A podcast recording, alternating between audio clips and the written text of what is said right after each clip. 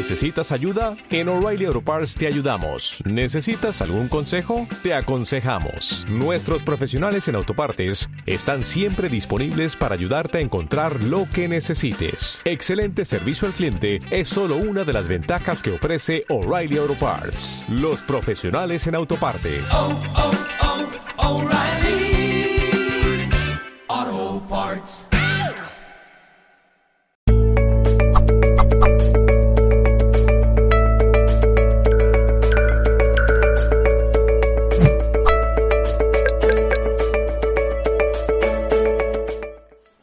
Buenas tardes. Hoy desde, bueno, vamos a intentar hablar de un fenómeno que es de una de una gran importancia y que, aunque no lo parezca, es mucho más habitual de lo que creemos. Y es lo que podríamos decir como la transformación de la conciencia. La transformación de la conciencia es lo que llamamos generalmente a lo que sería una experiencia mística siempre ha sido asociado a las personas religiosas, eh, pero la clínica diaria nos está demostrando a veces que esto no es lo habitual, sino que se puede dar en cualquier persona y sin tener ninguna relación con una causa religiosa. Si nos hablan de Santa Teresa de Jesús, de San Juan de la Cruz, sin duda alguna entenderemos que bueno que esto de la experiencia mística en ellos era normal por el tipo de vida que tenían y este y todos estos temas, pero ¿Cómo es posible explicar que esa misma experiencia la pueda tener una persona de una vida normal y que no tenga nada que ver con este sentimiento de, bueno, pues de la exaltación, como quien dice, de, la religión o de la mística? La literatura psicológica nos presenta muchos casos, muchos más de los que creemos, en los que se nos presenta personas como Richard eh, Gunter, un señor que no, sin nada en especial, un señor que era un empresario, un día salió al balcón de su casa, en, bueno, enfrente de una playa y tuvo una sensación extraña, algo que luego él describiría como eh, había sido invadido por una gran satisfacción y el goce de sentirse entero. Aparte de tener una sensación como de, bueno, como si aquel entorno que le rodeara eh, le hubiera llegado de alguna manera especial, una sensación directamente, bueno, lo que normalmente siempre se dice sea ese espíritu de arrobamiento que decían los, los místicos que tenían. Este señor no tenía ninguna situación de tipo religioso ni de nada, simplemente fue algo que vivió y que sintió en su momento. ¿Qué es lo que ocurrió a este señor? Y a este señor y a muchos otros que en un momento determinado nos cuentan la misma historia.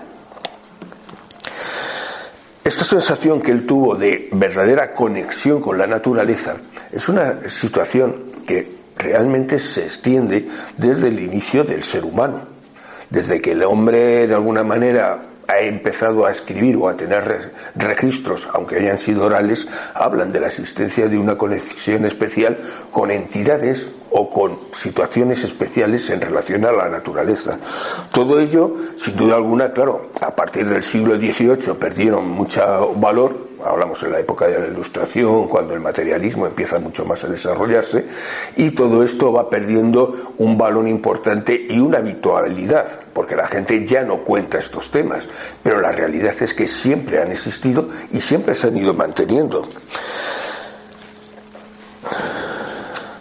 Estamos hablando de algo que le produjo un cambio abrupto un en su manera habitual de, con, de conceder y de sentir el, el, entorno y sobre todo en tener esa sensación de éxtasis que le daría que le va a dar a ciertas personas y que serán vividas por cualquiera produciendo una importante transformación de su conciencia de su manera de ver la vida estas transformaciones de la conciencia son cambios internos profundos que se producirán como consecuencia a unos cambios duraderos en nuestra manera de experimentar y de relacionarnos con nosotros mismos, con los demás y con el mundo. Esta manera de explicarlo, como tendrían algunos autores, está muy en relación con el hecho de que, bueno, este empresario en un momento determinado, se convirtió en una persona distinta, tuvo una experiencia diferente y teniendo un cambio en su percepción de la realidad, describiendo de un modo muy completo quién era realmente, con independencia de las experiencias sociales y los condicionamientos eh, históricos o culturales que le habían hecho crearse una manera de ver la vida concreta eh, desde aquel momento, hasta, hasta aquel momento, quiero decir. Todos sufrimos este tipo de momentos especiales, más o menos. Lo que pasa es que muchas veces no les damos importancia e incluso eh, no estamos dispuestos a aceptar que eso ha ocurrido y lo rechazamos pues como, bueno, he tenido un día raro o me ha pasado una, eh, una tontería, palabras de este tipo, que lo que intentamos es justificar que hemos vivido una situación que no somos capaces de explicar toda esta situación va a hacer directamente que nosotros cambiemos nuestra vida y que nos hagan vivirla de una forma diferente, de tal manera que tendremos una búsqueda de una mayor libertad y una mayor generosidad por alguna razón y que pues, directamente nos van a hacer sentir como unidos a un algo superior. Todo ello será un cambio lento, generalmente, a lo largo de un periodo de tiempo, pero en muchos casos se produce de una manera abrupta que eh, va a hacer que de forma muy diferente esa persona cambie tanto su manera de ver el entorno, sea consciente de la vida, o sea, del entorno en el que vive o directamente de su propia vida. Estas transformaciones de la conciencia son más habituales de lo que creemos, como ya decía, y muchas veces son tan importantes como para darnos cuenta de, de ellas. Pero, como decía, muchas veces mm, no queremos verlas, ya que nos producen una afectación muy importante y tendremos que enfrentarnos a ellas de alguna manera y no siempre estamos por la labor de comprender ese cambio que tenemos que realizar. Para entender mejor este proceso, lo primero que tenemos que entender es un poco qué es la conciencia y cómo funciona. La conciencia es la cualidad de la mente que intuye nuestra propia realidad interna, es decir, incluye directamente el conocimiento de nosotros mismos. La manera de relacionarte con el entorno y con los demás, es decir, determina nuestra visión directamente del mundo, o más bien de nuestro modelo que tenemos de ese mundo. Dicho en términos sencillos, la conciencia determina cómo experimentamos el mundo exterior y en nuestro mundo interior. Este modelo de realidad nace de nuestras propias experiencias, nuestras experiencias ya sean subjetivas o objetivas, claro, lógicamente. Nuestra vida subjetiva es la que existe en nuestra experiencia interna. Esa situación que mientras que nuestra vida eh, se va, eh, va ejerciendo a lo largo del tiempo, nosotros vamos sintiendo y viviendo toda una serie de emociones, sentimientos y demás que formarán de alguna manera esa idea que nosotros vamos a tener de lo que somos nosotros mismos. Y luego tendremos una vida objetiva en la que se encontrará de todo aquello contacto nuestro con el mundo exterior, ya sean otras personas o ya sean directamente lo que es la propia naturaleza. Todo ello va a hacer que los dos juntos nos darán una visión del mundo y los dos juntos nos permitirán tener, una visión y un complemento con ese mundo interno y ese mundo externo que estamos viviendo. Esta separación entre el mundo interno y el mundo externo ha sido siempre causa de estudio dentro de lo que cabe de los movimientos filosóficos y religiosos. Y sin duda alguna, dentro del estudio del mundo interior, tal vez el budismo haya sido el que más se haya acercado a él.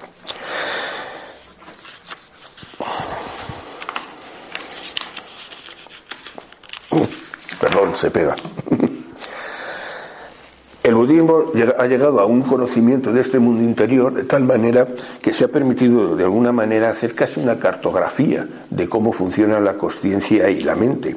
Y eso ha sido la base de, en un momento posterior, con los años actuales, que eh, la psicología cada vez se acerque más a él para intentar entender esos planteamientos ya previos que ellos mantienen desde hace ya siglos directamente.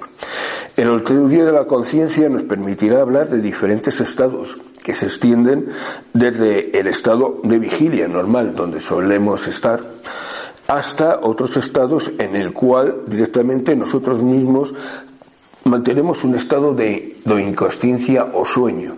Es decir, se producirá toda una graduación en el mundo que, que será mayormente la predominancia de cómo nosotros nos vamos a comunicar y vamos a entender ese, ese mundo que nos rodea.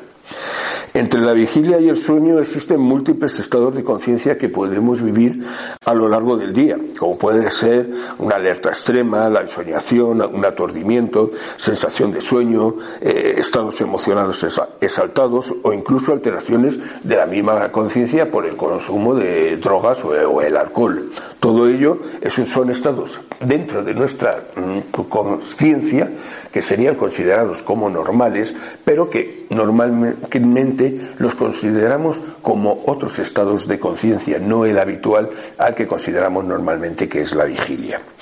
Sin embargo, el concepto de conciencia no se eh, refiere solo a estos momentos efímeros y cambiantes, sino que también se refiere a la manera en que percibimos las cosas en general y en distintas situaciones. En concreto, la conciencia es el contexto en el que convergen todas las experiencias y percepciones, los pensamientos y los sentimientos que nosotros tenemos. Este uso de la conciencia incluye todas nuestras percepciones, tanto como conscientes como inconscientes, de forma que la manera que tenemos de ver el mundo parece que es totalmente involuntario, siendo muy difícil que seamos capaces de cambiar nuestra manera de ver este mundo, así como nuestra visión del mundo eh, determinada totalmente por lo que somos capaces de ser y por tanto determina nuestra percepción de la realidad. Todo esto que de alguna manera he leído lo que quiere decir es que nosotros somos lo que vemos y lo que sentimos. Nuestra concepción interior nace de ahí y nuestra concepción exterior se va a cambiar en función de nuestra propia concepción interior. Es decir, no existe una realidad establecida, sino que cada uno tenemos nuestra propia realidad. Esto vamos a tener claro que se produce sobre todo por un cambio en la percepción del entorno dependiendo de cada uno. Y son muchas las y los procesos eh, de estudio en los cuales se ha buscado eh, llegar a entender hasta qué extremo esto se produce. ¿no? Tenemos, por ejemplo, que así el psicólogo humanista Francés Baguin eh, nos explica el significado de esta transformación de la conciencia de la siguiente manera. Transformación significa realmente un cambio en nuestra manera de ver el mundo y un cambio en cómo nos vemos a nosotros mismos. No es simplemente un cambio de nuestro punto de vista, sino una percepción de lo que es posible. Es nuestra capacidad de ampliar nuestra visión del mundo para poder apreciar diferentes perspectivas, de poder adoptar simultáneamente múltiples perspectivas. No estamos pasando de un punto de vista a otro, en realidad estamos ampliando la conciencia para abarcar más posibilidades. La transformación implica un cambio en el sentido del yo. Tiene una dimensión interior y una dimensión exterior que requiere un trabajo interior y un reconocimiento por cómo eso se relaciona con el resto del mundo. Y el trabajo exterior de acción y servicio a la transformación implica múltiples dimensiones de esa persona. El concepto que tenemos que eh, considerar nosotros mismos nuestra manera de relacionarnos con otras personas, cómo vemos el mundo y lo que consideramos que merece la pena hacer. La transformación afecta realmente a todos los aspectos de nuestra vida y tiene mucho que ver con cambios de valores. La transformación es multidimensional e implica al corazón, a la mente y a las relaciones con el mundo. Es decir, esto nos representa que la propia transformación, la experiencia de la transformación que vamos a tener de la realidad, no solamente nos va a modificar a nosotros, sino que modificará cómo veremos ese mundo. Y esta transformación va a abrir toda una nueva serie de posibilidades de comprender qué es lo que ocurre fuera de nosotros, porque de alguna manera está abriendo la concepción que tenemos, nuestra propia conciencia, la capacidad de percepción del exterior. Es decir, estamos diciendo casi casi como si viéramos el mundo con unos ojos nuevos. Esta situación, eh, esta percepción del entorno es tan subjetiva que muchas veces eh, no nos damos cuenta hasta qué extremo nosotros cambiamos el entorno y lo que creemos ver en cada momento. Y eso es muy importante. Y hay muchos estudios que en un momento determinado lo están demostrando, estudios a nivel de psicología. Hay un experimento clásico que resulta muy divertido y que, bueno, que si alguien quiere verlo, está en internet directamente, eh, simplemente poniendo percepción y gorila, inmediatamente aparece. El estudio nos muestra directamente cómo, eh, bueno, presentaron una serie de personas que, que acudieron a, esa experiencia y les pasaron un vídeo en el cual se verían a tres personas con una camiseta blanca y tres personas con una camiseta negra que se estaban pasando una pelota. El, investigador les, les comunicaba a los asistentes, a los participantes, que tenían que contar controlar el número de veces que pasaban la pelota unos a otros y contar el número de veces que lo habían realizado. Cuando acabó la experiencia recogieron los resultados y curiosamente casi nadie coincidía. Unos decían 14, otros decían 15 y otros decían 16. Lo cual, pues bueno, evidentemente eran pequeñas variaciones, pero ya de sí nos demuestra que la capacidad que tenemos de percepción hacia el exterior es variable dependiendo de las personas. Pero la segunda parte del experimento fue la más importante. En ese momento el investigador dijo a los asistentes que esta vez se dedicaran a ver únicamente el vídeo, que no se preocuparan de nada, que solamente, bueno, vieran lo que estaba pasando. Y en ese momento, mm, cuando acabó la experiencia, preguntó que qué les había llamado más la atención y todos dijeron que el gorila. Porque sí, había un señor vestido de gorila que salía por un lado de la pantalla, llegaba al centro, se golpeaba el pecho varias veces y se iba por el otro lado. Bueno, en la primera experiencia nadie se había dado cuenta del gorila. ¿Por qué? Porque estaban todos con la atención fija en el número de veces que se pasaban la pelota. Cuando ese punto de atención cambió y ya no tuvieron que estar pendientes de esa situación, se dieron cuenta de que allí había una figura que no tenía nada que ver con la, con la escena.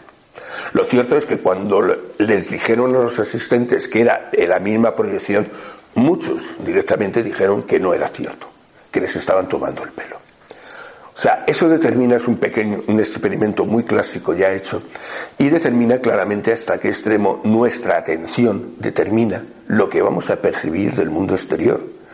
Lo que yo percibo no es lo mismo que percibe otra persona, porque mi punto de atención estará puesto en algo diferente a lo que él está mirando.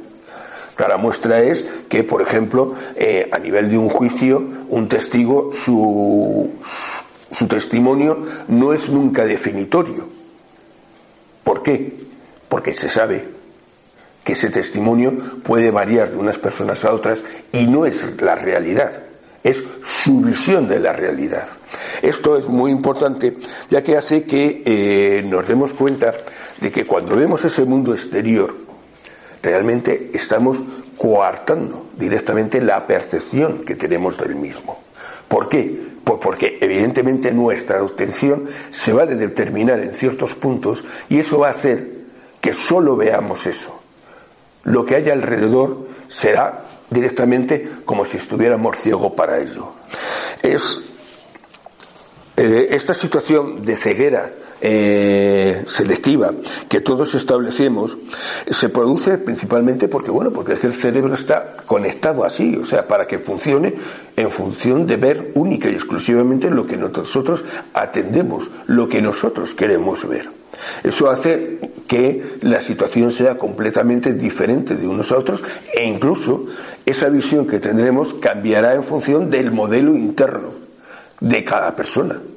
Porque claro, nosotros comprenderemos lo que vemos en función de nuestra situación interna, nuestros antecedentes, nuestra vida previa, que nos va a dar una explicación para ese fenómeno que nosotros estamos viendo en ese momento.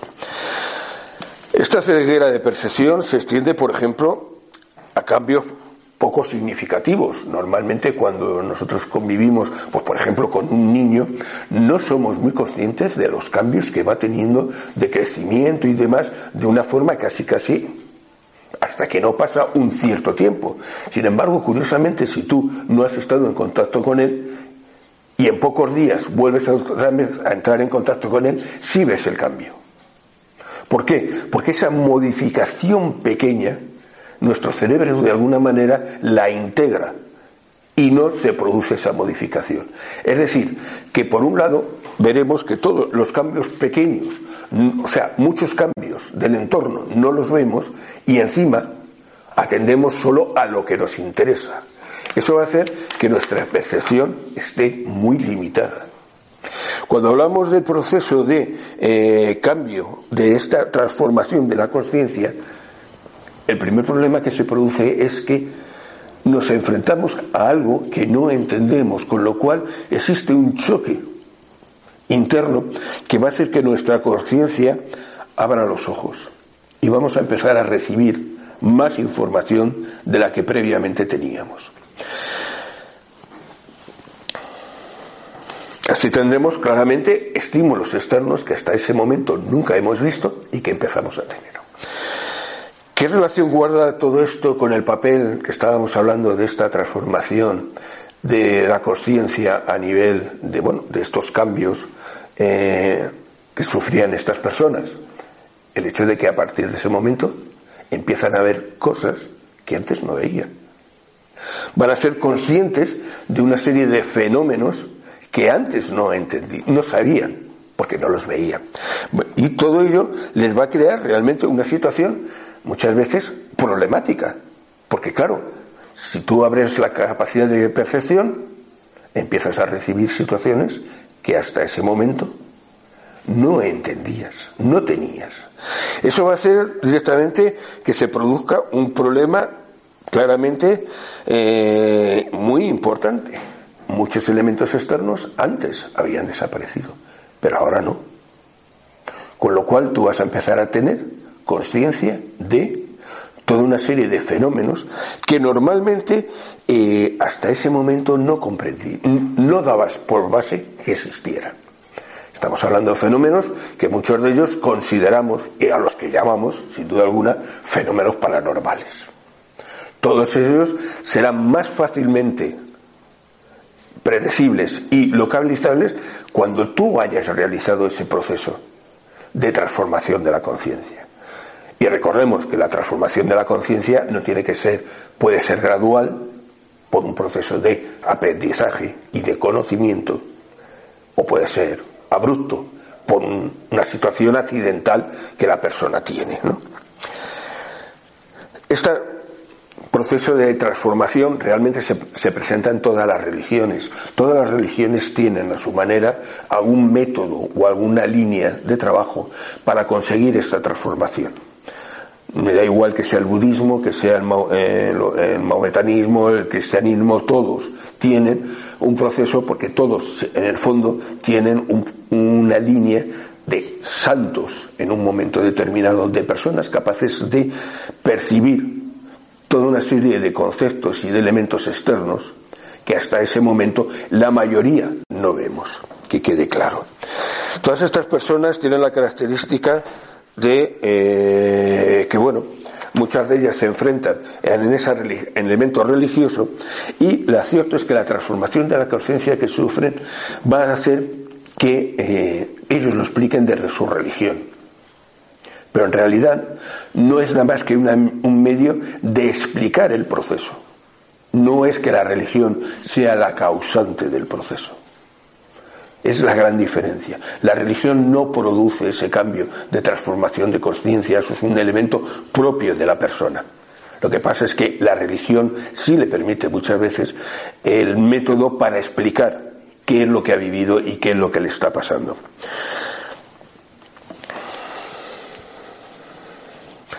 Y lo cierto es que, bueno, el segundo factor que determina claramente esto es que los procesos de transformación son iguales para todo el mundo.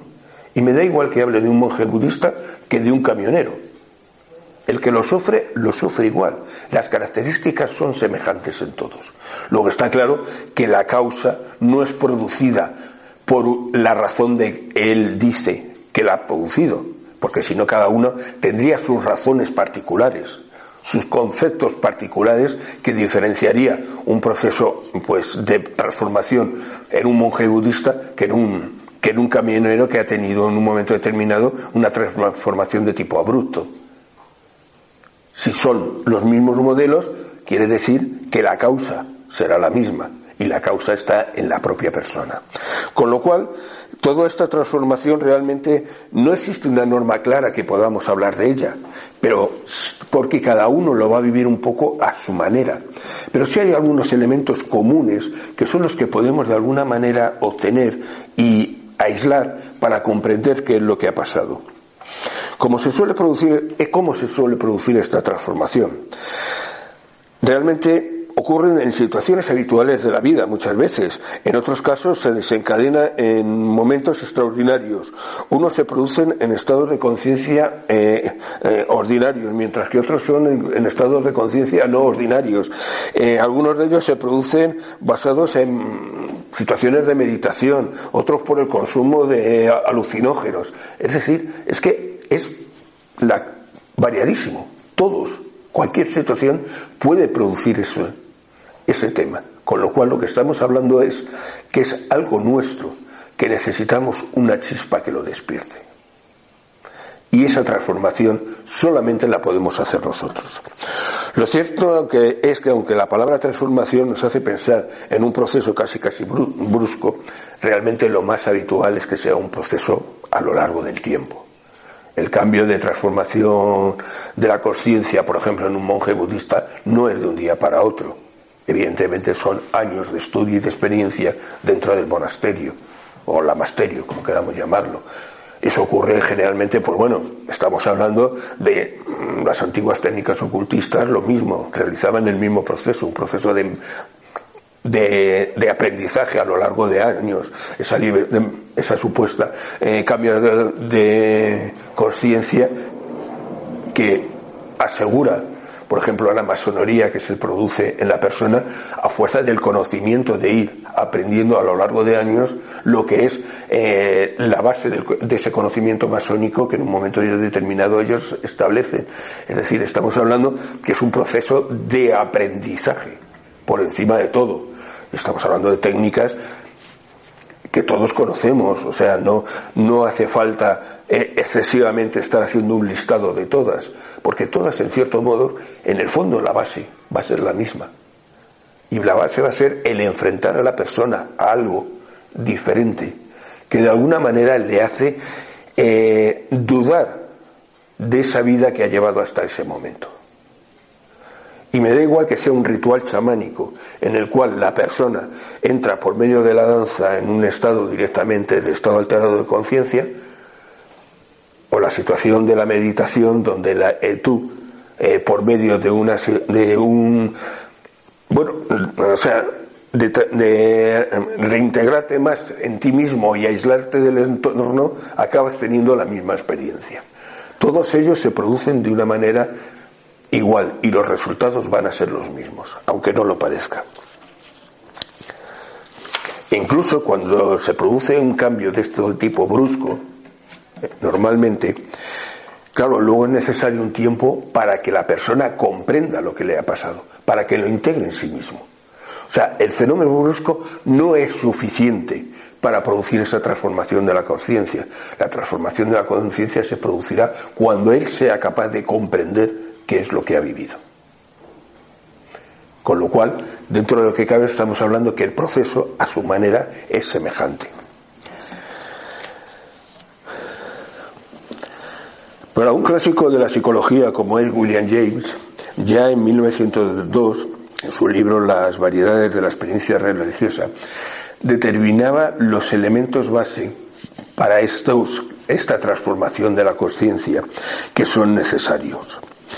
Por un lado, primero aceptaba la existencia de un proceso lento, sin duda alguna, en el cual poco a poco la persona iría relacionándose en un desarrollo de, su propia espiritualidad y también aceptaría el proceso brusco.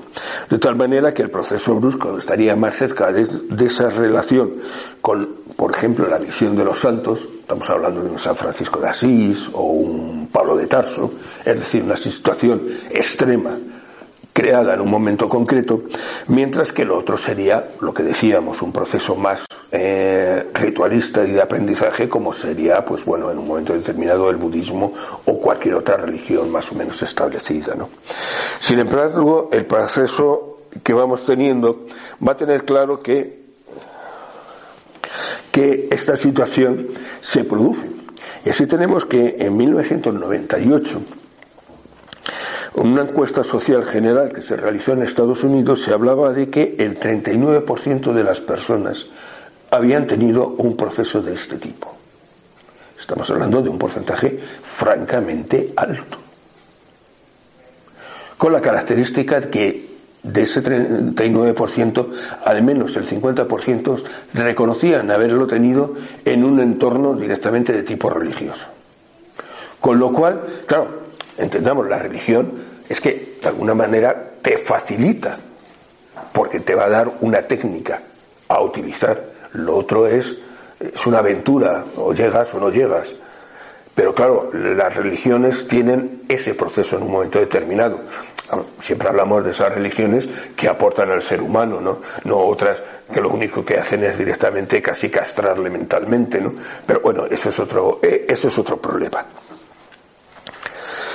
A su vez, Stanley Creeper, uno de los psicólogos transpersonales más, importantes que han existido y que sin duda alguna ha sido uno de los pioneros en el estudio directamente de estos estados alterados de conciencia, establecía que generalmente esto se produce cuando la persona entra en contacto con un misterio de la naturaleza, algo que no entiende que puede ser, pues eso, desde una sensación de una entidad superior o al hecho de salir al alcohol y ver tanta belleza en el paisaje que tienes delante que te altera completamente tu sensación y tu vivencia normal de la vida que tienes.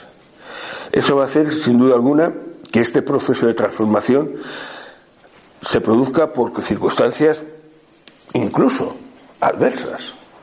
Porque claro, hasta ahora he dicho más o menos situaciones más o menos agradables. Pero claro, en algunos casos puede ocurrir que la causa sea directamente la pérdida de un familiar, una enfermedad, una situación cercana a la muerte. Esto se produce mucho en las experiencias cercanas a la muerte. La gente, las personas que lo viven, transforman totalmente su conciencia.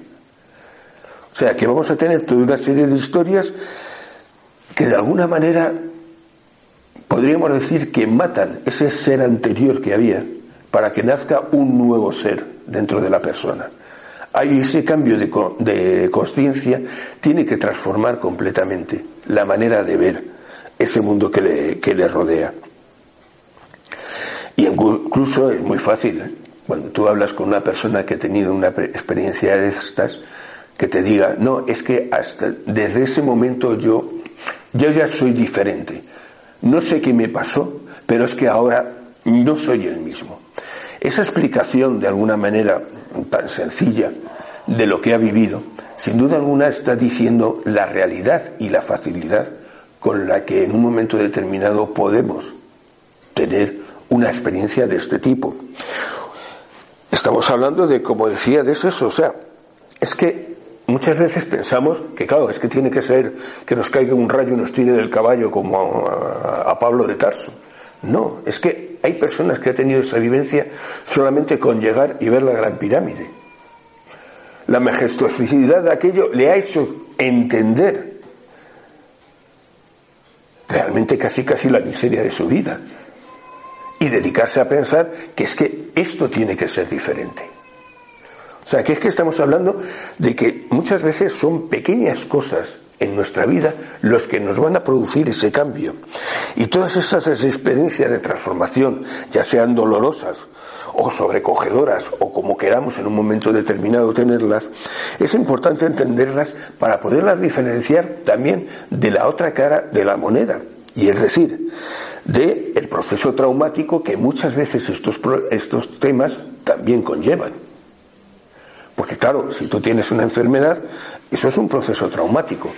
Y hay que entender que esa eh, enfermedad en sí no es la causa de tu cambio de conciencia, sino que será otra situación. La enfermedad te la ha despertado, pero el cambio de conciencia viene directamente por otra razón, por la existencia en un momento de que tú te has encontrado en una situación que nunca te habías esperado y que en un momento determinado has sido capaz de romper esa rutina diaria que tú tienes, esos conceptos eh, culturales y sociales que nosotros nos agarramos como verdaderas lapas a lo largo de nuestra vida, con el fin de creer encontrar una coherencia en nuestra vida, de encontrar una seguridad. Claro, cuando eso se rompe, ¿qué nos ocurre? Nos hundimos. Y es un proceso habitual, mucho más de lo que queremos entender. Esa crisis emocional que sufrimos en ese momento y que hace en un momento determinado que toquemos fondo, va a hacer que sea la causa para cambiar y de transformar cómo queremos ver ese mundo exterior. Muchas veces tenemos la circunstancia de que, bueno, de que decimos, no, es que, es que ha tocado fondo, ya no sabe ni cómo salir, es que se ha entregado a ese desastre. Bueno, muchas veces el problema es que entendemos e, ese sistema de entrega como si nos hubiéramos, no sé, directamente ya dijéramos que no merece la pena seguir luchando. Pero a veces esa entrega al momento negativo significa que tú de alguna manera es cuando te planteas que tienes que cambiar, porque no puedes seguir así. Y entonces es muy habitual que una enfermedad, una agresión o un patrón de vida totalmente destructivo nos haga tomar ese cambio de vida que en un momento determinado llevamos y que podamos realizar esta transformación de la que estamos hablando. El 51% de las personas que han sufrido un cuadro de este tipo, que la, me refiero principalmente a las que han sido de tipo, digamos, negativo, curiosamente dicen que para ellos ha sido un cambio agradable.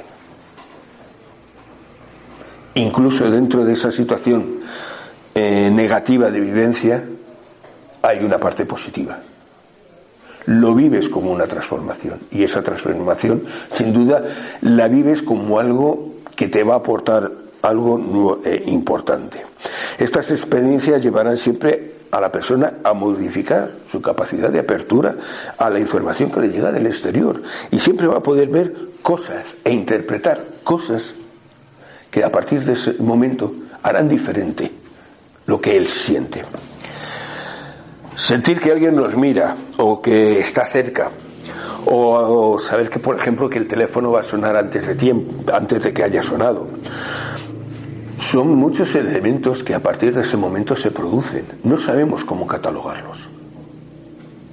Son cosas que se escapan directamente a nuestra concepción normal de la vida.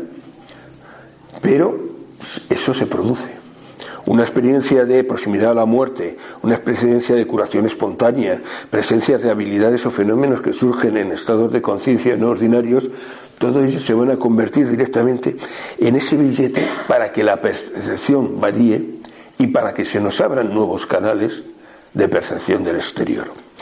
Todas estas experiencias de conocimiento directo, visiones intuitivas, revelaciones súbitas y grandes momentos de comprensión pueden actuar como desencadenantes de una transformación de la conciencia, de forma que si cambiamos nuestra atención, lo que llamamos ese estar consciente que se dice en el budismo, vamos a tener el hecho de que nos permitirá vivir muchas experiencias que habitualmente no somos capaces de, percibir durante nuestro día a día.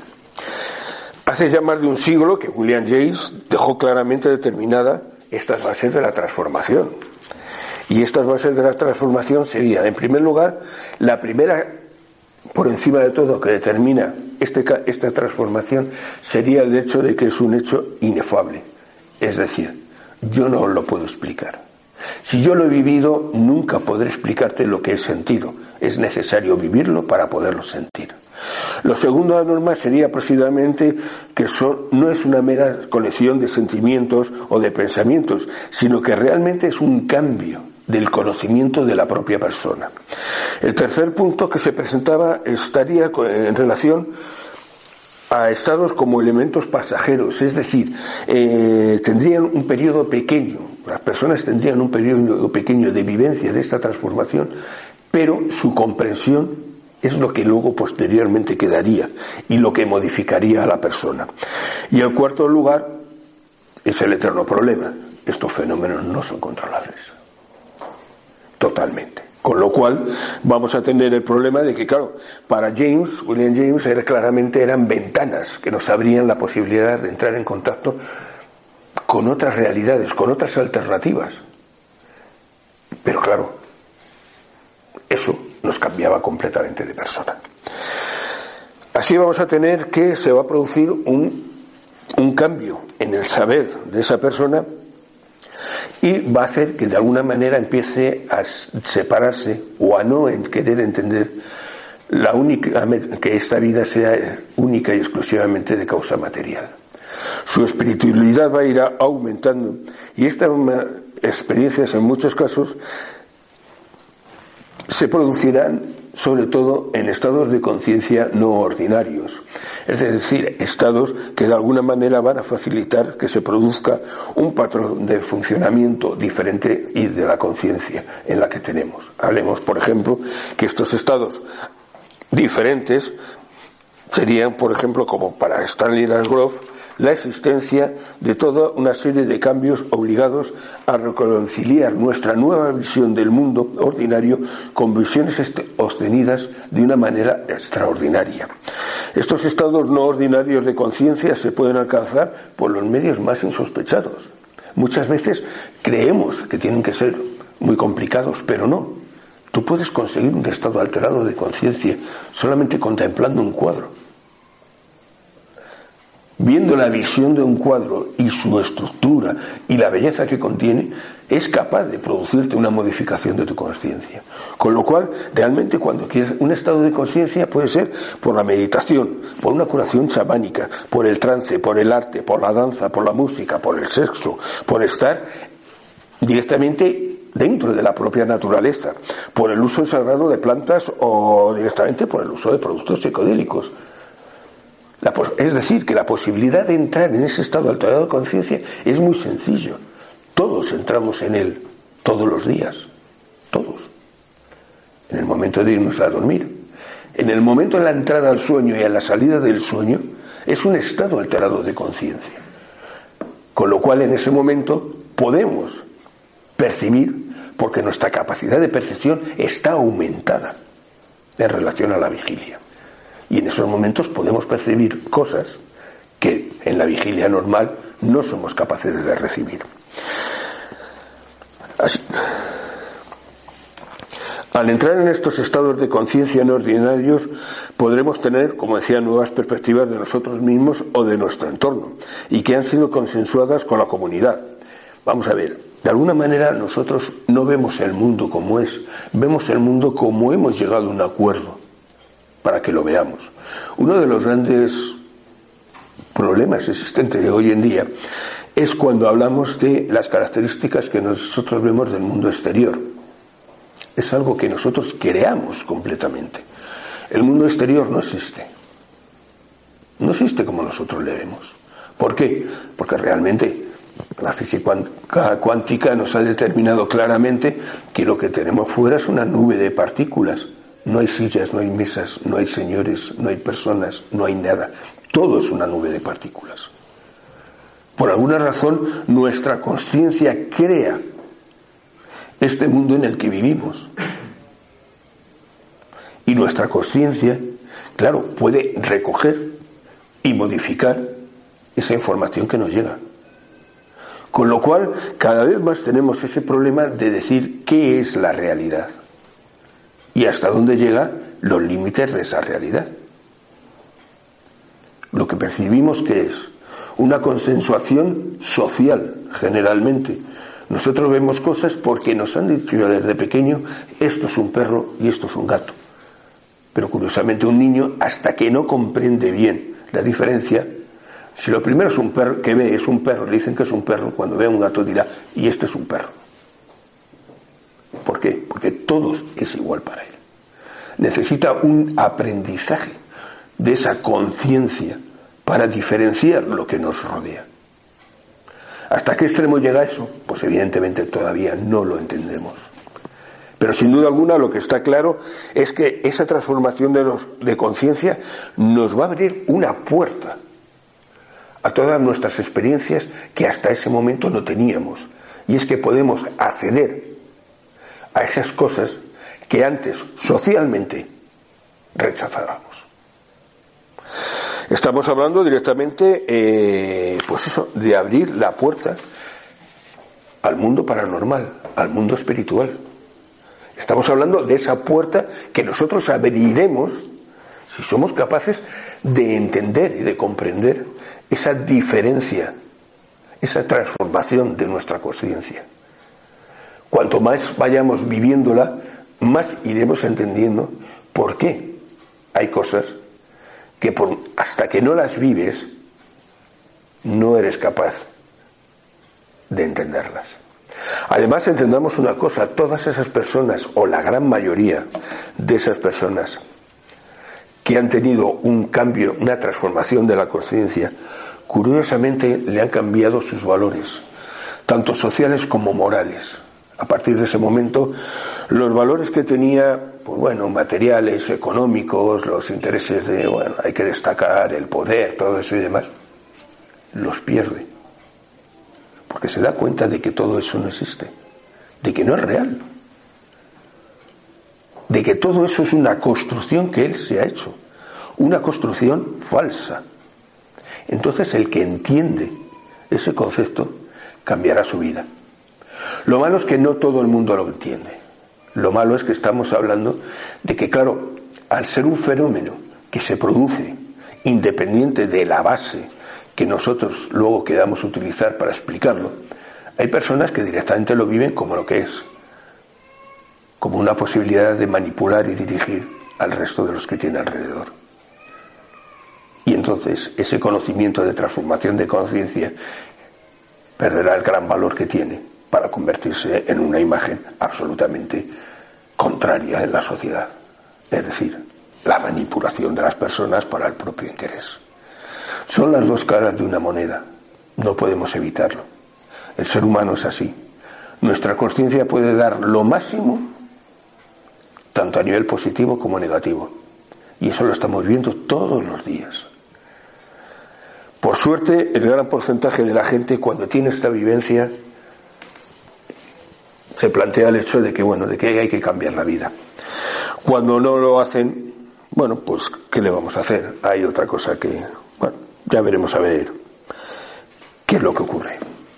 No somos santos ni somos demonios, no somos seres superiores. Aquel que tiene esa vivencia no va a ser un ser superior, que se olvide. No va a estar por encima de los demás.